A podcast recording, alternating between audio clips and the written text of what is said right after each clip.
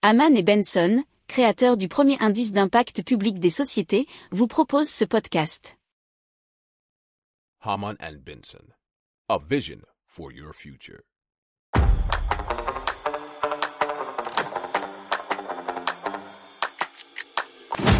Économie, tech et innovation, hydrogène, énergie. Le journal des stratèges. Présenté par Boris Kahl. Bonjour à tous et bienvenue dans le journal des stratèges consacré aujourd'hui à l'énergie. Au sommaire, on va vous parler bien des déclarations assez alarmistes sur l'énergie en Europe de Jamie Dimon, le patron de la JP Morgan, et on va vous parler aussi d'une application qui s'appelle Survoltage. On parlera aussi de la plus grande usine française de biométhane et de la capacité d'énergie éolienne en Finlande qui a explosé en 2022. Vous écoutez le journal des stratèges numéro 331 et ça commence tout de suite.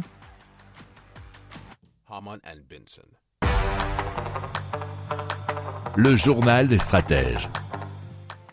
Et donc on commence tout de suite avec les déclarations de Jamie Dimon, euh, le PDG de la JP Morgan, qui a été assez alarmiste sur l'énergie en Europe notamment. Alors je le cite, si j'étais au gouvernement ou n'importe où ailleurs, je dirais je dois me préparer à ce que la citation devienne bien pire. J'espère que ça ne sera pas le cas, mais je me préparerai certainement à ce que cela devienne bien pire. Alors les Européens sont terrifiés, leurs prix de l'énergie sont 2, 3, 4, 5 fois supérieurs aux nôtres, donc aux États-Unis, ce qui nuit aux consommateurs, ce à quoi les gouvernements doivent remédier et ce qui nuit aux entreprises. Il a par ailleurs ajouté que cela ne fait que commencer, que la douleur et la souffrance pourraient s'aggraver considérablement. Il n'est pas très optimiste. hein. Selon lui, les gouvernements et les entreprises du secteur de l'énergie devraient donc investir davantage dans les infrastructures afin de prévenir une crise plus grave l'année prochaine. Alors, Diamond est allé jusqu'à appeler un plan Marshall pour l'énergie, pour des investissements dans les sources d'énergie renouvelables, mais pas que, puisqu'il appelle aussi dans les énergies combustibles fossiles, face à un sous-investissement dans le pétrole et le gaz. Et ce sont des propos qui ont été repris par investing.com. Si vous aimez cette revue de presse, vous pouvez euh, vous abonner gratuitement à notre newsletter qui s'appelle La lettre des stratèges, LLDS, qui relate, et cela gratuitement, hein, du lundi au vendredi, l'actualité économique, technologique, énergétique, mais aussi de l'hydrogène, et puis de tout ce qu'on trouvera super intéressant pour votre vie.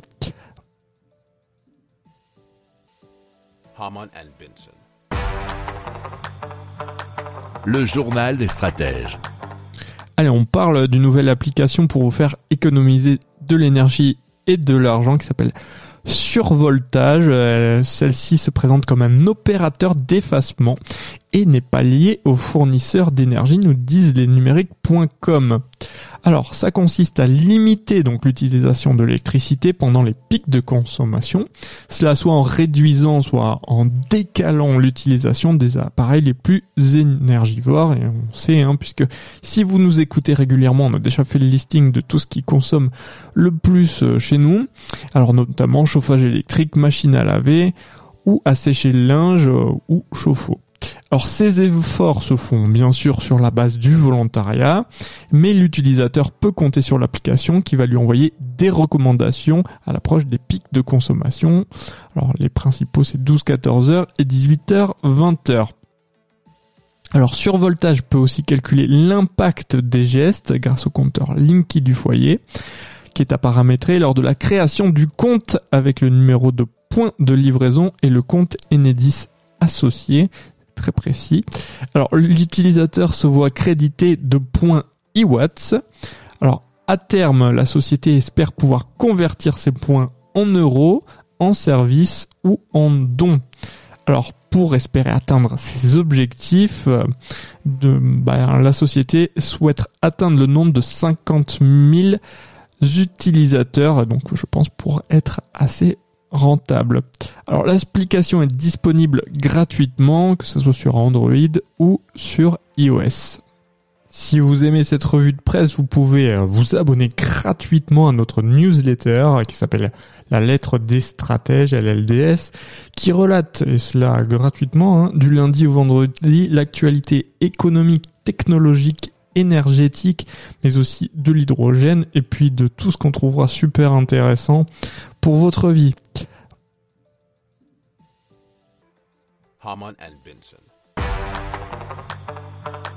Le journal des stratèges. Alors, la plus grande usine française de biométhane vient d'ouvrir ses portes près de Pau, à Mourinx, très exactement, et donc elle est euh, bien la propriété de Total Energy. Donc c'est du biométhane qui est alimenté principalement pour l'instant par des rebuts de transformation de maïs.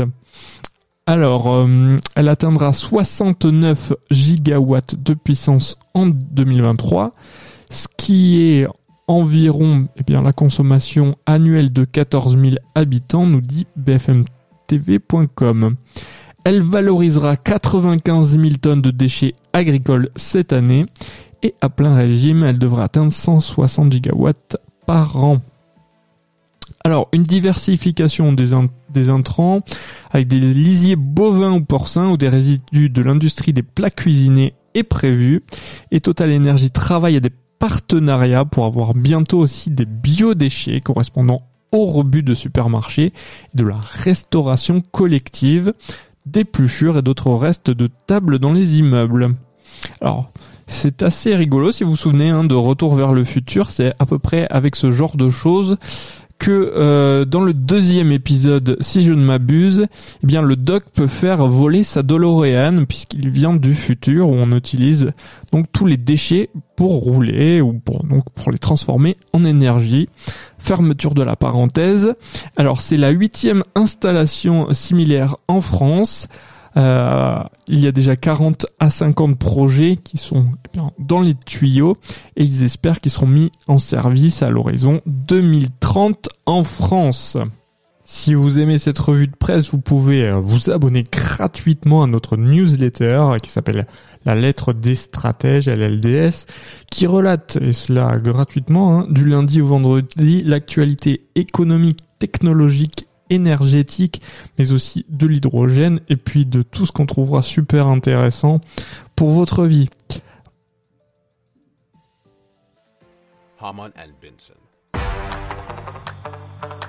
Le journal des stratèges.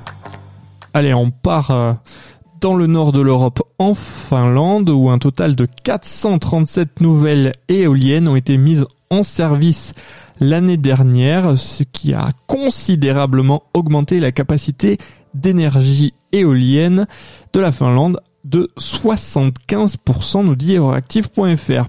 Alors le pays dispose à présent de 1393 éoliennes fabriquant une puissance combinée de 5677 MW. L'énergie éolienne représente maintenant en moyenne 10% de l'énergie totale du pays. D'ici fin 2025, la Finlande devrait produire au moins environ 3200 MW de nouvelles capacités éoliennes. D'ici là, l'énergie éolienne aurait été censée couvrir environ 28% de la consommation d'électricité du pays.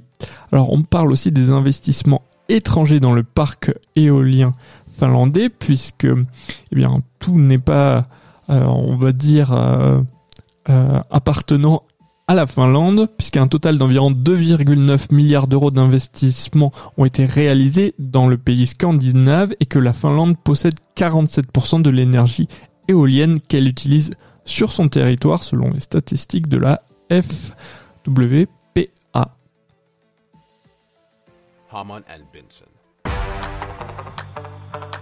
Le journal des stratèges. Voilà, c'est terminé pour aujourd'hui. Je vous souhaite une excellente fin de journée et je vous dis à très très vite pour plus d'infos. Ciao